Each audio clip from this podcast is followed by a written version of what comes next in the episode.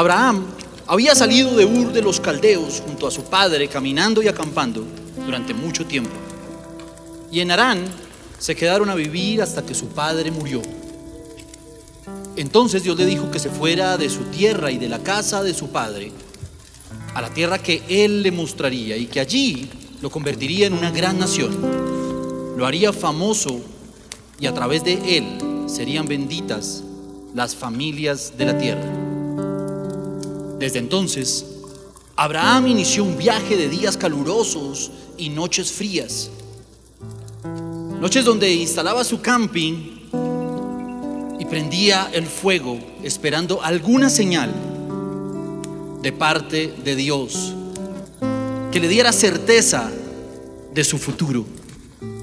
Su carpa estuvo en Damasco, en Siquem, en Betel, en Hebrón, en Berseba. Fueron muchas noches frías caminando hacia una promesa de Dios.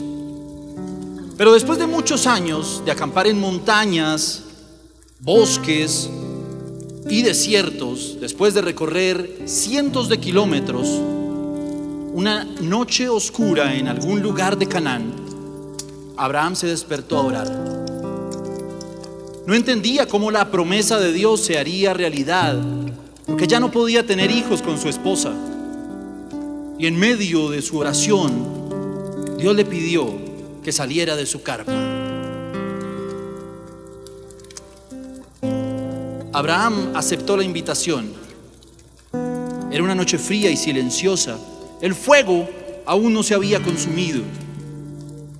Y en medio del desierto solo se veía la carpa, la madera, el fuego y a Abraham expectante. Dios le pidió que mirara al cielo. Abraham no se había percatado de la multitud de estrellas que acompañaban esa noche. ¿Puedes contar las estrellas? Le preguntó Dios. Abraham hizo un intento, pero rápidamente vio que era una tarea imposible. Entonces Dios le dijo, así como las estrellas, será tu descendencia, que de multitud no se podrá contar. La visión de esa noche fue tan clara que Abraham, a pesar de su realidad, decidió creer a Dios y desde esa noche fue llamado justo. Y fue allí, junto a la carpa, al fuego, a la leña y bajo un cielo estrellado, que realmente se hizo realidad ese sueño de un gran pueblo y de millones de familias acogidas por esa promesa. Por eso se dice que desde esa noche se le llamó a ese lugar el campamento de los soñadores. Bienvenidos a Dreamers Camp. Somos uno.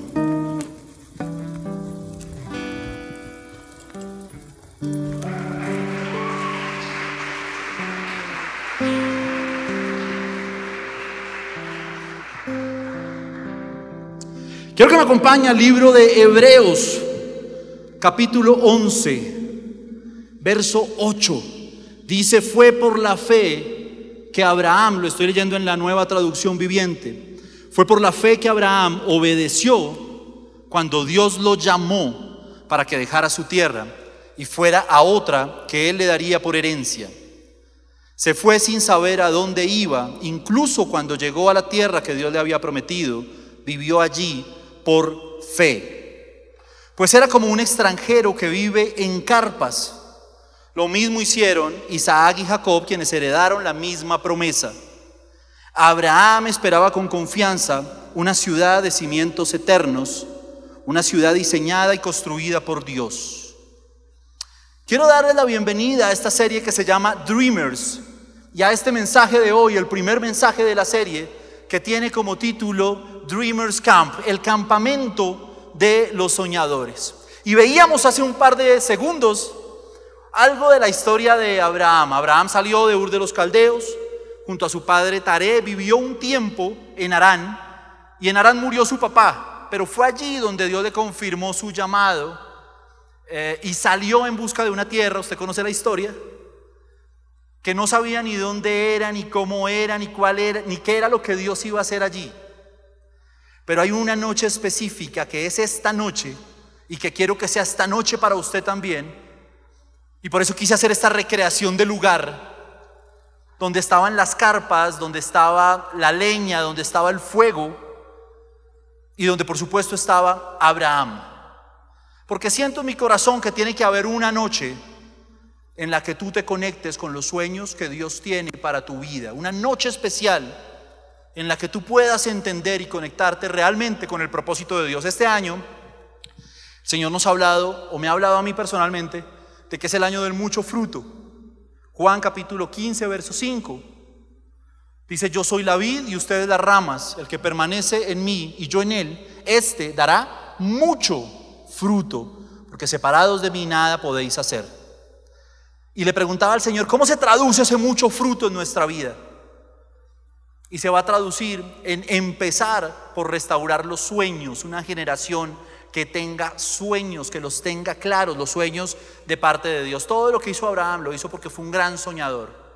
Porque cuando pudo tener esa noche especial y Dios le mostró las estrellas, él las vio y creyó en su corazón. No solo las vio y dijo, ay, tan bonito lo que Dios me está mostrando, sino que creyó en su corazón que eso que Dios le estaba mostrando iba a ser una realidad en su vida.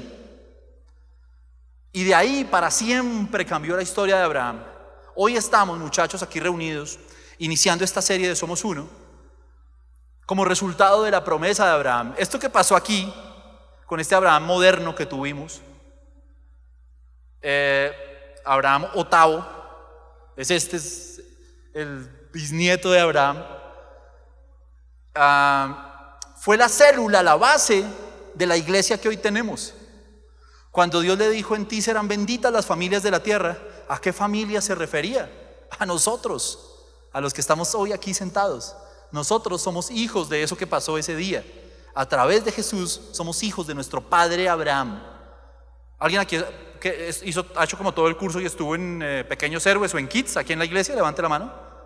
Que hayan estado en, kids, en pre. Algunos les da pena ya porque ya son grandes.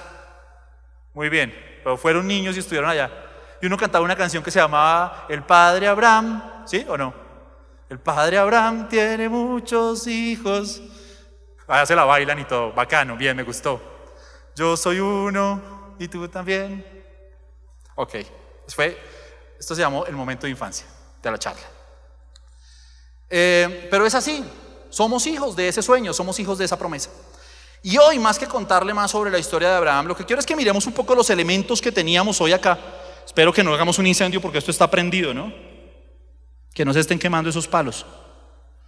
Ok, y tenemos la carpa, tenemos la leña, tenemos el fuego y tenemos las estrellas. Y hoy quiero que analicemos un poco esos elementos que componen eh, un camping. Al final el pueblo de Israel, desde Abraham hasta todos sus descendientes, eran campistas. ¿Alguien le gusta ir aquí de camping? ¿Hacer camping? Levante la mano. ¿Alguien no levante la mano? Que le parezca charro, que, ah, que mamera, el frío, los moscos. Listo. Levante la mano. ¿El que no le gusta? Los que no levantaron la mano, ¿qué les pasa?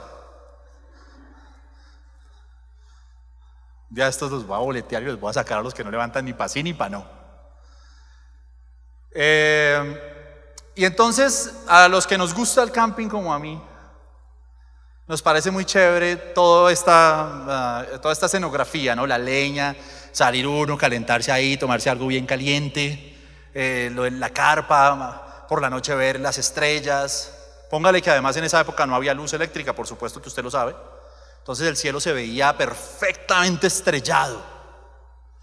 Y quiero que miremos los elementos que tiene el campamento de los soñadores. El primer elemento, por supuesto, es la carpa. Cuando usted lea en la Biblia que hablen de los tabernáculos, uno a veces esas palabras tan raras, viene del latín tabernaculum, que significa carpas, tiendas de campaña. Claro que esto es un camping un poco más moderno, pero en esa época hacían tiendas con palos, con enramadas, con telas, y construían sus carpas. Y las carpas para el pueblo de Israel son un símbolo. Desde Abraham, quizás, quizás desde antes, desde Noé, fueron pueblos nómadas que vivían y acampaban donde el Señor los iba guiando. Cuando el pueblo de Israel salió de Egipto, vivía en carpas. El tabernáculo de Moisés, que tiene ese nombre como tan así como tan rebuscado, era una gran carpa. Era un, era un templo portátil, era como si nos lleváramos la iglesia, nos la envolviéramos como, voy a decir algo que no suene despectivo, pero es como cuando un circo viene, ¿no? Que arma una carpa, pero luego la pueden meter y la pueden cargar. Ese era el tabernáculo de Moisés. Por eso Dios le dio las medidas a Moisés de cómo tenía que ser la tela para que pudiera plegarlo y se lo pudieran llevar y seguir el camino y donde se volvieran a instalar, otra vez armaban la carpa o el tabernáculo. Entonces estamos hablando de carpas. Y las carpas tienen algo durante un, un simbolismo durante el tiempo que estuvieron en el desierto, durante el tiempo que Abraham estuvo también allí, y tipifican la cobertura. Hoy quiero que usted se conecte con sus sueños. Si quiere, vaya pensando ahí en su mente qué es lo que Dios tiene para mí. ¿Cómo es que Dios me va a poner a soñar? Si de pronto su caso es de un joven o una jovencita que no se ha conectado con sus sueños, que siente que, no sé, que no tiene muchas expectativas con respecto al futuro, Hoy a veces, como cuando uno habla con los jóvenes, le dice que vas a estudiar, no sé, estoy entre, no sé, entre gastronomía y astrología. Dice, viejo, pero estás requete ubicado. No sé si quiero estudiar medicina o gastronomía. Porque, porque hoy los jóvenes, como, como quizás era antes, no tenían tan claros sus sueños. Le voy a contar mi caso personal. Yo soy comunicador social y desde chiquito, y esto seguramente es una boleta, pero yo jugaba a ser el periodista en mi casa. Y cogía una caja y jugaba que era la cámara, y cogía un cepillo y en el baño hacía como si yo fuera un presentador de noticias. Creo que estoy contando muchas cosas. Pero es la verdad, porque soñaba, me apasionaba eso. Pero hoy no pasa lo mismo. Y quiero que miremos un poco cómo nos quiere llevar el Señor a soñar. Lo primero que Dios quiere que haga es que tú sueñes bajo cobertura. ¿Qué quiere decir soñar bajo cobertura? ¿Cuáles son las coberturas de tu vida? Te las voy a explicar hoy muy rápido. La cobertura es aquello que Dios pone sobre ti para guardarte, para protegerte. Tu familia es una cobertura, la iglesia es una cobertura, el liderazgo es una cobertura. Es aquello que Dios pone sobre tu vida para guardarte, para protegerte. Y hoy el enemigo nos pone una trampa a todos y es decir, no sabes, tú puedes soñar fuera de la cobertura. Tú puedes planear una vida fuera de la cobertura. Y esa es la trampa del enemigo, la trampa más moderna, más eh, que, hoy en día impacta más, sobre todo en la juventud. Hoy tener jóvenes y ver este auditorio lleno bajo esta cobertura, mira hacia el techo, mira hacia el techo esta carpita, digamos, esta gran carpa más bien, que es MCI, hoy tener este auditorio lleno, es decir, hay una generación diferente. Hay una generación que no está en contra de todo lo que sea autoridad. Muchachos, independientemente de cuál sea su posición política, hoy la gente le tira piedras, hoy la gente eh, rechaza todo aquello que el mundo le ofrece como autoridad. Si es la policía contra la policía, si es el gobierno contra el gobierno, si es la familia contra la familia.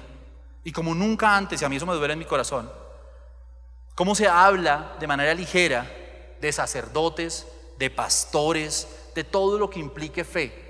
Usted ve en los programas de televisión y cuando hay un escándalo que envuelve a un pastor, a un sacerdote, a un hombre que dice ser de Dios, Inmediatamente las redes sociales reaccionan, esos son mentirosos, yo no sé qué, porque es algo que toca el corazón de las masas y que toca el corazón de los jóvenes, rechazar la autoridad. Porque el enemigo sabe que independientemente, aquí no vamos a hablar sobre eso, seguramente hoy tenemos buenas y malas autoridades. Esto no se trata de ser idiotas útiles de un gobierno, no se trata de aplaudir a un presidente aunque nos parezca que lo está haciendo mal. Está chévere que tengas criterio, está chévere que políticamente tengas unas posiciones y tengas un criterio en tu vida. Siempre y cuando no toques la autoridad de esa persona y no la vulneres. Yo puedo decir, y voy a poner un caso puntual, que lo veo en las redes sociales y lo veo como responden los jóvenes. Yo puedo decir, hay malas decisiones que está tomando el gobierno. Yo puedo decir, no me parece lo que está haciendo en el sector de la educación. Y si estás bien informado, y ojalá siempre lo estés, que puedas decir eso que están invirtiendo hoy en el sector defensa o eso que se gastan hoy en horarios de congresistas, que es tanto porque lo leo y lo sé, deberían destinarlo, por ejemplo, para el sector educativo, para el sector de la cultura. Eso es una cosa y lo puedes hacer. A que digas, ese presidente es un marrano. Ah, pilas, porque al que le estás diciendo así es una autoridad sobre ti. Y Dios estableció autoridades. Tú puedes tener desencuentros en tu casa. Puedes decirle a tus papás, no me parece esto, no me parece esto otro, siento que lo podíamos hacer de otra manera. Pero no puedes, decir, no puedes decirle a tu mamá, usted es una bruja. No puedes faltar y cuando, te, y cuando te ponen algo o te imponen algo, lo tienes que cumplir. Porque tú no puedes violar el principio de autoridad, la cobertura que Dios puso sobre tu vida. Por principio. Nosotros creemos en la Biblia. Y nosotros creemos que la Biblia estableció unos principios para bendecirnos. Muchachos, sueñen y sueñen en grande, pero sueñen bajo la cobertura. Pasa mucho y lo ve uno. Gloria a Dios, me ha permitido trabajar con jóvenes desde que estoy en la iglesia. Y son incontables los casos de un niño que ha cogido una niña de la mano y le ha dicho, vámonos de acá porque vamos a vivir nuestro amor, vamos a vivir nuestro sueño fuera de la cobertura. Y a mí me duele mi corazón por una razón, y es porque a veces los muchachos sienten en su corazón o tienen una idea de que es que aquí en la iglesia no queremos que vivan su historia de amor. Le voy a hacer una confesión mía. No sé si todos los líderes piensan igual que yo, pero voy a hacer una confesión mía. A mí lo que más me gusta de la iglesia son las historias de amor. Es lo que más me gusta. Cuando un discípulo se cuadra con la niña que yo sé que le ha gustado hace rato, a mí me parece muy chimba. Yo digo, mano, lo abrazo, yo no sé, porque anhelo que todos los discípulos que tenemos se novien, se casen, eh, tengan y vivan su historia de amor y que las niñas vivan la historia que siempre soñaron y tengan el matrimonio más cursi de la historia. Pero que se lo gocen, que lo disfruten, el primero en, querer que usted viva una verdadera historia de amor, aparte de Dios, es la iglesia. Yo personalmente quiero que cada uno de ustedes viva su love story y lo disfruten y lo gocen, pero que lo hagan bajo la cobertura. El enemigo te quiere sacar de aquí o te quiere sacar de esta cobertura o quiere que tú hagas cosas fuera de la cobertura para romper el principio de bendición. Ahora en la convención, alguna de los, mensajes, de las predicaciones tenía que ver con eso. Con cómo, con cómo Satanás violó la autoridad de Adán y habló directamente con la mujer. Y además violó la autoridad de Dios. Porque cuando se viola la autoridad, los principios de autoridad, inmediatamente se pierde la cadena de bendición. Dios estableció una cadena de bendición. Por eso es que yo, por ejemplo, y me han escuchado ustedes seguramente en varias charlas, mensajes, cuando me he referido al feminismo, estoy completamente de acuerdo con que las mujeres, y esta es una iglesia donde las mujeres tienen un lugar y un lugar especial, donde yo estoy construyendo un hogar palmo a palmo con mi esposa y no está ni ella arriba ni yo arriba, sino que vamos, mejor dicho, con toda y casi todas las decisiones las consultamos, las concertamos. Pero la teoría de que hay que derribar el sistema patriarcal es una teoría antibíblica. Es romper el sistema de autoridades que Dios estableció para romper la bendición. Y ahí hay varias trampas que todos los días el mundo nos está poniendo para romper esa estructura, para que usted abandone la estructura de sus papás. Mire, quizás no sea el caso de todos, pero hasta donde todos puedan, un hombre y una mujer deberían estar bajo la cobertura de sus papás hasta que se enamoran, bajo la cobertura de la iglesia, se van a vivir con esa persona en matrimonio, porque pasan de la cobertura de su familia a la cobertura del matrimonio. Ese debería ser el orden. Si, tú no lo viviste así por diferentes cosas, no te preocupes que el Señor lo restaura. Quiero, quiero decir el deber ser. O sea, no, no, quiero ser despectivo con el que no lo esté viviendo así, ¿no? Pero hasta donde tú puedas, intenta vivirlo de esa manera. En tu casa, hasta que te cases y puedas salir con la bendición de tus papás, para que no se rompa la línea de la cobertura que Dios puso sobre ti, la carpa que Dios puso sobre ti. Y sueña en grande, y sueña con el hombre de tu vida y la mujer de tu vida, hombres con mujeres y mujeres con hombres. Sí, creo que no hay que explicarlo. No, falta que me diga, bueno. ¿Alguien quiere hacer un comentario al respecto? ¿Alguien quiere pasar al frente y contarnos su testimonio? Em, pero creo que eso es muy importante tenerlo establecido en nuestra vida. Siempre, mire, le voy a poner un ejemplo porque usted me dice, ah, sí, cuando la cobertura es mala, y si mi líder yo veo que tampoco vive una vida tan recta, y entonces me toca someterme a ese man, y mi papá que es un borracho, y entonces me toca someterme a mi papá borracho, y si mi mamá es la chismosa del, del barrio, entonces me toca someterme a mi mamá, para que me metan más chismes.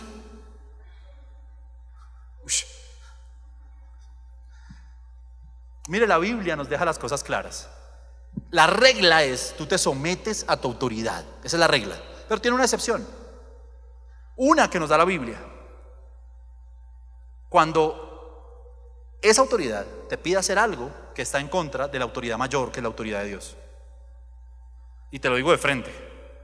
Obedece a tus papás en todo. Pero si tus papás se oponen a que vengas a la iglesia y a que busques del Señor, tienes el permiso y puedes decir a tus papás que acá se te dijo eso, que trasgredas esa autoridad para estar en este lugar y para servirle al Señor. Es el único caso. Nos tenemos que someter y respetar a nuestro gobierno. Así. Pero hasta que ese gobierno haga cosas que están en contra de la voluntad de Dios o promueva cosas que están en contra de la voluntad de Dios. Por eso es que usted ha visto que aquí en marchas hemos participado, sí, hemos participado. ¿Cuándo? cuando hemos visto que se está vulnerando lo que está escrito en la palabra. De resto, nos tenemos que someter y cuidar de lo, que decimos con nuestras palabras. A mí en, política me pasó mucho porque uno siempre se ve muy tentado a decir, este alcalde desgraciado.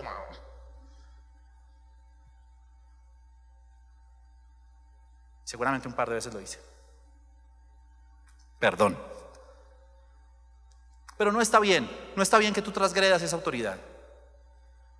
Fíjese usted que Daniel cuando estuvo en Babilonia hizo de todo, pero y obedeció y era un gobierno pagano. No era que estaba gobernado por el pastor, yo no sé qué, no, este era un gobierno pagano. Y él obedeció todo hasta el día en que se le obligó o se le quería obligar a hacer algo que no estaba de acuerdo con la voluntad de Dios, que era postrarse delante de ese rey. Y al contrario de hacerlo, él lo que hizo fue abrir las ventanas y que lo escucharan que él estaba orando al rey de reyes y señor de señores y Dios lo respaldó. Vea que uno puede manejar el tema de la autoridad, pero por lo general, por regla general, usted y yo estamos hechos para vivir en cobertura. Para respetar a su papá. Ah, que mi papá es un borracho. Sí, pero merece todo tu respeto porque es un principio. Los principios están por encima de lo que a nosotros nos parece, de los juicios de valor, de si yo pienso que mi papá es bueno o malo, de si yo pienso que mi líder es bueno o malo. ¿Tiene un líder malo? Bueno, le voy a contar la historia de David. David de pronto tenía un líder que era peor que el suyo. Porque a diferencia de usted, el líder de David, Lit, lo quería matar. Y lo intentó varias veces. O sea, lo intentó varias veces, era que cogió una lanza y se lo quería pelar. No era que lo que decía, David te va a matar, no, lo intentó. Y David se le escabulló, yo no sé qué, pero siempre respetó la autoridad de ese líder.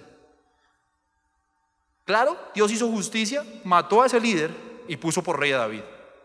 Pero David hasta el último minuto de su vida dijo, Dios me libre de levantar mi mano, de hacer algo, de decir algo en contra del ungido de Jehová. Entonces muchachos, esta es una generación que necesita con urgencia entender el principio de autoridad y entender el principio de la cobertura. Vivir en carpas. Esta es la generación, estadísticamente, estoy leyendo un libro re bueno sobre eso, que no se quiere casar. Esta es la generación que se dice que cuando entre más grandes sean, más, decían antes, bombril, ¿no? Que se quedaban mucho tiempo en la casa viviendo con los papás en, lo que llamaban el hotel mamá. Que más posponían sus pasos hacia la adultez, matrimonio, establecerse en un trabajo, irse a vivir con su pareja, etcétera, etcétera. Y, y tiene que ver con eso, que el matrimonio es una cobertura. Hoy la gente se va a vivir junta sin casarse que es igual a irse a vivir sin la cobertura. Yo lo entendí así cuando me casé nosotros, nuestro matrimonio civil con Jimena me da siempre mucha risa, porque no invitamos a nadie, o sea, para nosotros a lo bien, el matrimonio civil era una cosa de trámite. Jimena trabajaba, le dije, el notario nos puede atender al mediodía, entonces la, pasé a recoger al trabajo. Ella dijo en su empresa, eh, eh, jefe, amigos, eh, ya vengo, me voy a casar y vuelvo. Y, fue así. Nos casamos y ya. y, y ella se devolvió al trabajo y yo a lo que tenía que hacer.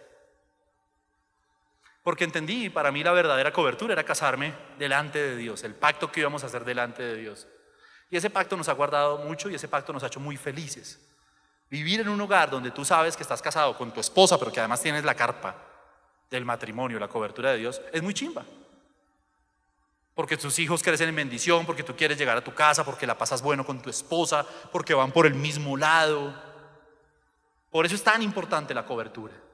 Lo segundo que tenemos allí es la madera. Quiero dejarle un reto rápidamente.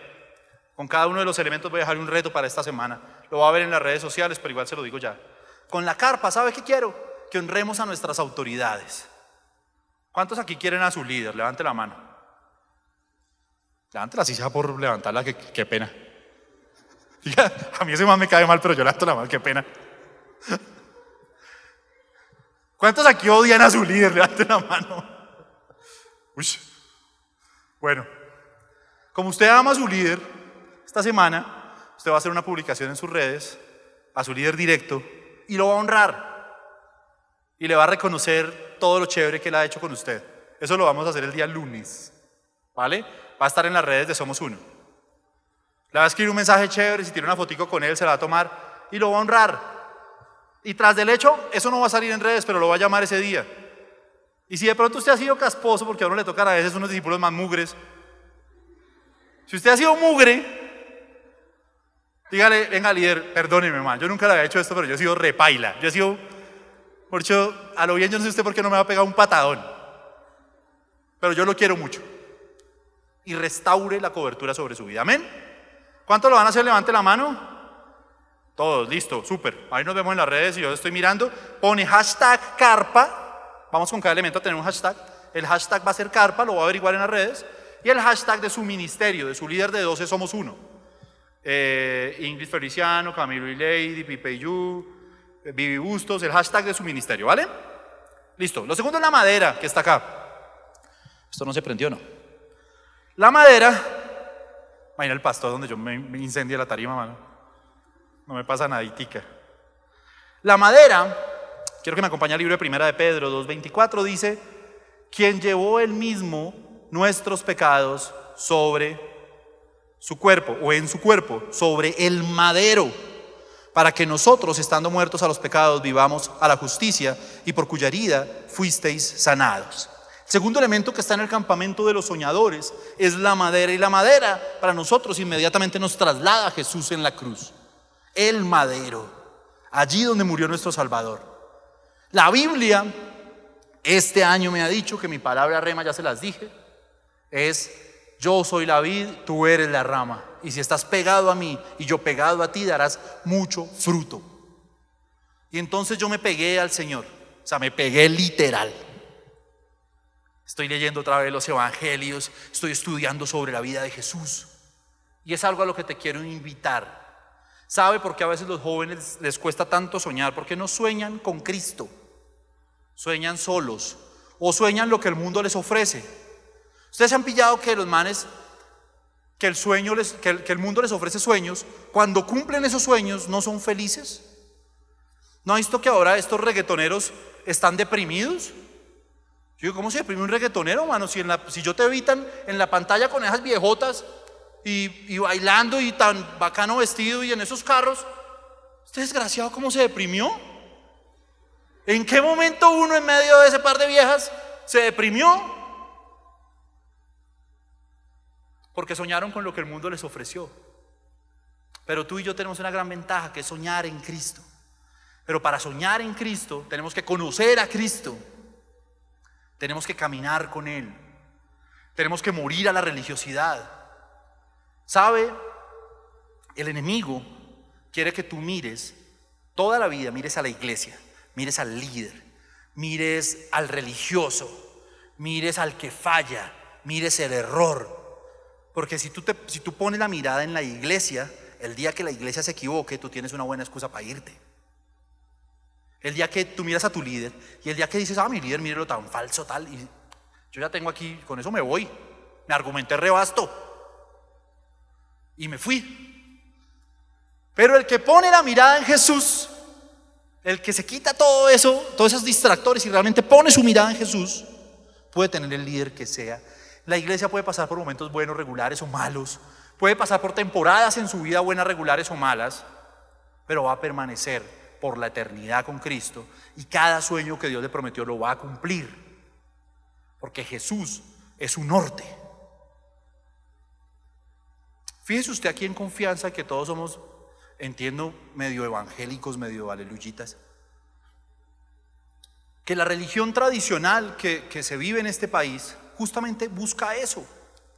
Que tú mires a Santo Tomás de yo no sé qué, que tú mires a San Pascual de más a la morenita de yo no sé dónde, mires a todo lado, menos a, a Jesús.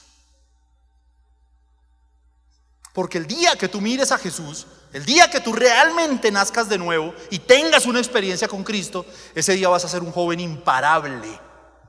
Ese día no te para COVID, ese día no te para una tentación, ese día no te para nadie. Ese día naces a ser un soñador exitoso. Ese día llegas, vives realmente tu campamento de los soñadores. Ese día se consolida tu matrimonio, se consolida tu vida profesional, el día en que naces a Jesús. Mi anhelo, cuando oraba por esta reunión y por esta serie, dije, Señor, llévame, llévame a poder mostrarles a ellos el camino a Jesús, porque es lo único para esta generación. Los que lideramos jóvenes, miramos la situación de los jóvenes, la estadística, hablamos con algunos y uno dice, aquí no hay nada que hacer, hermano. O sea, esta generación apague la luz y vámonos. Pero, cuando volvemos a pensarlo y decimos, pero hay un Dios pero Cristo murió en la cruz y murió por ellos, encontramos la esperanza para esta generación. Usted que está ahí sentado y usted que es un soñador, querido niño y niña, de usted depende, de ustedes aquí depende el futuro, la salvación, la espiritualidad de esta ciudad, de la siguiente generación. Ustedes son un remanente en medio de un mundo que está perdido. Y está perdido porque no conocen a Jesús. No sé cuántos aquí son hijos de cristianos, por ejemplo. Nacieron en hogares, aquí veo algunos que son hijos de cristianos. ¿Y sabes qué va a hacer el enemigo? Te va a hacer fijar la mirada en tus papás. Y a veces esa mirada va a ser una mirada chévere, va a ser una mirada buena. Otras veces no. ¿Quién va a perseverar? El que no tenga los ojos puestos en eso, sino tenga los ojos puestos en Jesús. Para quien Jesús no sea una tradición familiar sino realmente sea mi Señor, mi Salvador. Amén. Muy bien. Entonces vamos a soñar a partir de Jesús. No te puedes ir a acampar sin madera, te va a dar un frío que te vas a engarrotar.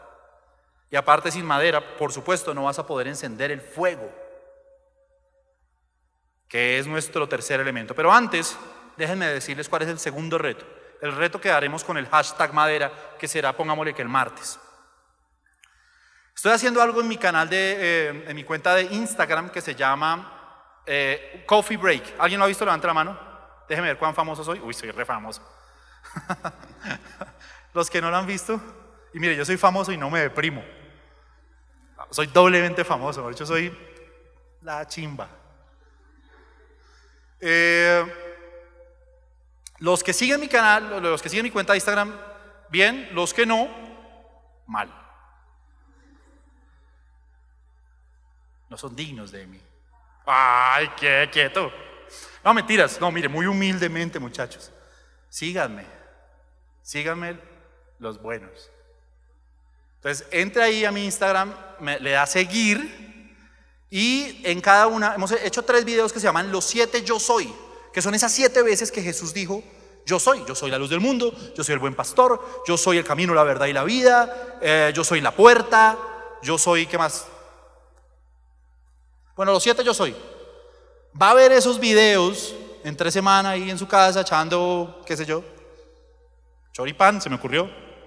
Eh, y los va a ver y los va a comentar y les va a dar like. Y va a poner hashtag madera, porque eso está hablando de Jesús. Y me va a dar su punto de vista al respecto, ¿vale? Amén. Y el nombre de su ministerio, porque al final lo que vamos a hacer en esta serie es ver cuál de los ministerios ganó en la participación en redes. Además es que necesitamos que nos ayuden a mover las redes de Somos Uno. Bueno, esas son las mías, pero es una estrategia que Dios me dio para aprovechar este papayazo. Entonces va a ver el coffee break, va a comentarlo y le va a dar me gusta. Y va a poner ahí en el hashtag, hashtag madera y hashtag su ministerio. El tercer elemento, por supuesto, es el fuego. Y a lo bien no se ha apagado, es que ustedes no lo ven. Severos efectos, ¿sí o no? El fuego, Levítico 6, versos 12 y 13 dice, y el fuego encendido sobre el altar no se apagará, sino que el sacerdote pondrá en él leña cada mañana y acomodará el holocausto sobre él y quemará sobre él las grosuras de los sacrificios de paz. El fuego arderá continuamente en el altar, no se apagará. Fuego es lo que necesita esta generación. Fuego es lo que usted necesita. Insisto que a mí me, duele un poco ver la desnaturalización de los jóvenes. No voy a decir de esta generación porque no los quiero atar, de esa generación. Como nada enciende el fuego, como nada apasiona. Vengo como, vengo del pasado, me siento redark, vengo del pasado a decirles que mi generación estaba encarretada con muchas cosas, hasta malas, pero estaba encarretada, pero tenía unos sueños. Cuando me invitó ahí con los pastores a dar la charla de los millennials y la iglesia, analicé cada una de las generaciones desde, los, desde la generación silenciosa por allá antes de las guerras hasta los baby boomers, la generación X, Y, Z, y me daba cuenta cómo cada una de las generaciones tenía una expectativa de vida bacana. Una de las generaciones, en una de esas generaciones las mujeres, el sueño de las mujeres, que además gloria a Dios que ya no es ese porque estaba muy charro, ¿sí o no? Pero a ellas les gustaba. Era ser más de casa, casarse con un man bonito y tener chinos. Y ese era el sueño, y así eran criadas. Y por eso las muñecas eran, no sé, las muñecas siempre tenían una cocina, le regalaban de Navidad una plancha, una lavadora de juguete, una sartén de juguete, porque las educaban como pamas de casa, ¿sí o no? Pero ese era el sueño de esa generación. poco inspirado en los cuentos de hadas, ¿no? Como que venga un príncipe, me pegue un solo rumbeadón y, y listo. Y arranquemos con eso. Y ese era el sueño. Los hombres soñaban con ser exitosos, con comprarse carros, yo no sé qué. Pero con el paso del tiempo, de alguna manera los sueños se fueron desgastando y el fuego de la generación cambió. Y esta es una generación a la que a veces le cuesta soñar. Y esta es una noche en la que yo quiero que usted se conecte con ese fuego. Tiene que encender esa madera que es Cristo para que a su vez encienda el fuego dentro de usted, para que arda su corazón. A mí me duele cómo hay gente que hablo con, con le digo, ¿qué estás estudiando? No, ingeniería electrónica. ¿Y qué bien? Pues, ah, no sé. ¿En qué semestre vas? En cuarto, pero me quiero como retirar. ¿Y por qué no te gusta? Pues es que no. ¿Y qué te gusta entonces? Pues no sé. De pronto no hago nada. Y entonces empieza a salir con alguien, ¿no? Con una niña. Y uno le dice, bueno, ¿y qué? ¿Bien con esa niña? Bien, ahí, chévere. ¿Y qué? ¿Cómo ves la cosa? ¿Matrimonio, tal? Yo no creo. O sea, me gusta y todo, sí, pero pues para casarse uno, tampoco. Ah, y entonces, pero si la ves como la mamá de tus hijos. ¿Hijos? No, tampoco. Y entonces, ¿qué quieres hacer con tu vida? No, como, a mí me parece chima como viajar, conocer el mundo. Y a uno le duele en el corazón porque Dios nos hizo como es, como generación. Y uno lo que ve es que el plan del enemigo ha prosperado en contra de esa generación. Porque han perdido su capacidad de soñar. Niños y niñas de Somos Unos y Paquira, ustedes tienen que soñar. Sueñe, mire, está mal, a veces, no sé, como que la gente siente lo que le decía al comienzo, está mal que usted sueñe con vivir una historia de amor. No, está perfecto. Esta es la edad, de hecho, en que usted se despierta de eso y diga, oiga, yo quisiera un man así, así como el que está predicando, que es pinta, que es inteligente, que el man es político y se cree youtuber y todo eso. Bacano. Ah, yo quiero una vieja así, mire, yo la quiero así, que tenga los ojos así. Eh, no sé. Y yo anhelo ir con ella de paseo. Y lo que yo, mire, cuando yo me casé con ella, yo anhelaba, yo decía, el día que yo me case con ella y podamos ir de paseo y salir y pasarla chévere y, y dormirnos tarde y ver películas juntos. Y, y, a lo bien que lo cumplí, es muy chévere. Vengo, vengo del futuro para contarles eso. Es muy chévere. Cuando le digo muy chévere, es muy chévere. Entonces ilusiónese con eso, nazca los sueños.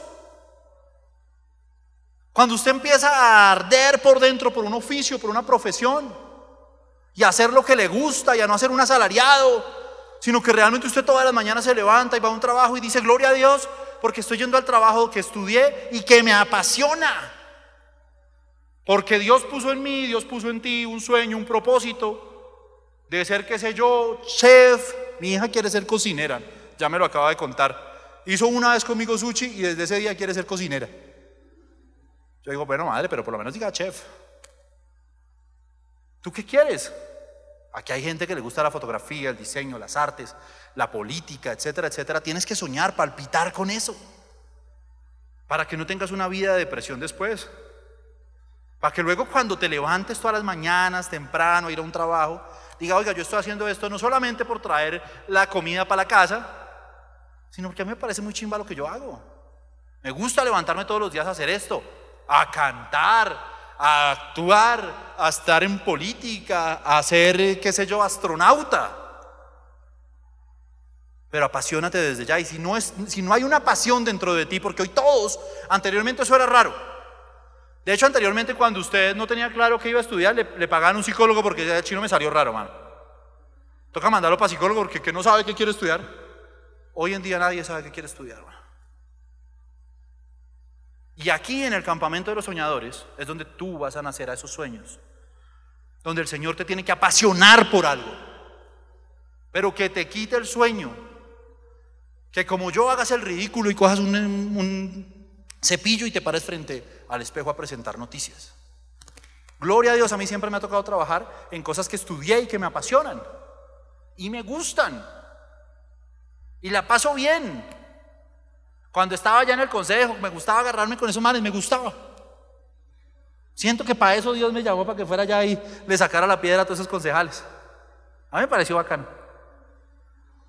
Cuando hicimos la campaña de la alcaldía, ahí de vez en cuando me echaban la madre cuando iba pasando por algunos lados, pero hasta eso me gustaba, man. Ahí va el Felipe, yo no sé qué yo. Ay, gloria a Dios. Dios la bendiga, madre.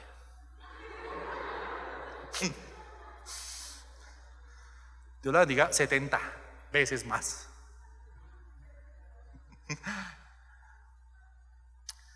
Pero a uno le gusta eso, ¿sí o no? Aquí están así, para esta Viviana que me acompañó en todas las campañas, mi esposa que estuvo conmigo también. La pasábamos chévere porque nos gustaba eso. Porque era con lo que palpitábamos. Usted necesita eso, necesita fuego. Pero para que haya fuego, la madera se tiene que estar quemando todo el tiempo. ¿Sabe? Jesús es esa madera que se quema como la zarza de Moisés, que se prendió y nunca se apagaba. Y dice esta palabra que el sacerdote todos los días tenía que poner madera para que el fuego estuviera de continuo. Aquí hay manes y niñas que están por temporadas conectados con el Señor. Un tiempito conectados, otro tiempito medio tibios, otro tiempito remundaneados, otro tiempito otra vez acá. Que el fuego no se apague porque de eso va a depender el futuro. Querido niño y niña, conéctate con una imagen, así como cuando Abraham vio las estrellas. ¿Cómo te ves tú? ¿Cómo te ves en cinco años? Porque además el tiempo se pasa muy rápido. En cinco años, muchos de ustedes estarán o al lado de una mujer espectacular en todo el sentido de la palabra, que los haga plenamente felices, o al lado de una vieja que quiere puños. Van a estar al lado de un man que usted diga, es el príncipe azul, o sea, no le falta nada. Así, tiene un saquito medio durazno, naranja. Así, un man. Y usted dice, usted man, todo eso es para mí. Rico para rico. Tengo que hacer algo para que me entienda lo que le quiero decir, que usted pueda hacer esto. ¡Ah! Todo eso es mío. O que esté al lado de un, mugroso que la trata mal y le dan la jeta. En cinco años, en diez años va a pasar eso. Hoy, la imagen que te hagas hoy de esos sueños es lo que va a pasar en tu vida. Que construyas, que sueñes bajo la cobertura y que pongas la madera y que estás conectado con Cristo, va a hacer la diferencia. Visualiza ese sueño. Créelo en tu corazón y persíguelo. Y lo último,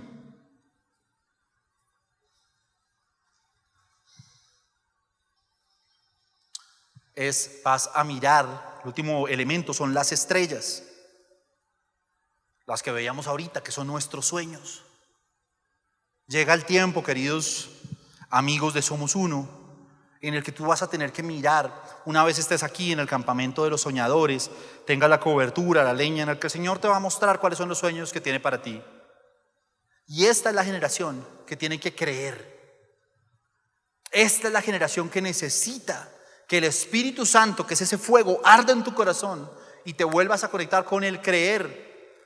¿Sabe? La Biblia dice que cuando Abraham vio las estrellas y creyó en su corazón, eso le fue contado por justicia. ¿Qué significa que le fue contado por justicia? Eso significa que ese día el Señor dijo, Él es justo para recibir la bendición. O sea, a Él le voy a entregar la bendición porque es un justo. ¿Qué lo hizo justo? ¿Que fuera perfecto? No. ¿Qué lo hizo justo? Que creyó. Llega el tiempo en el que tienes que creer. Amén.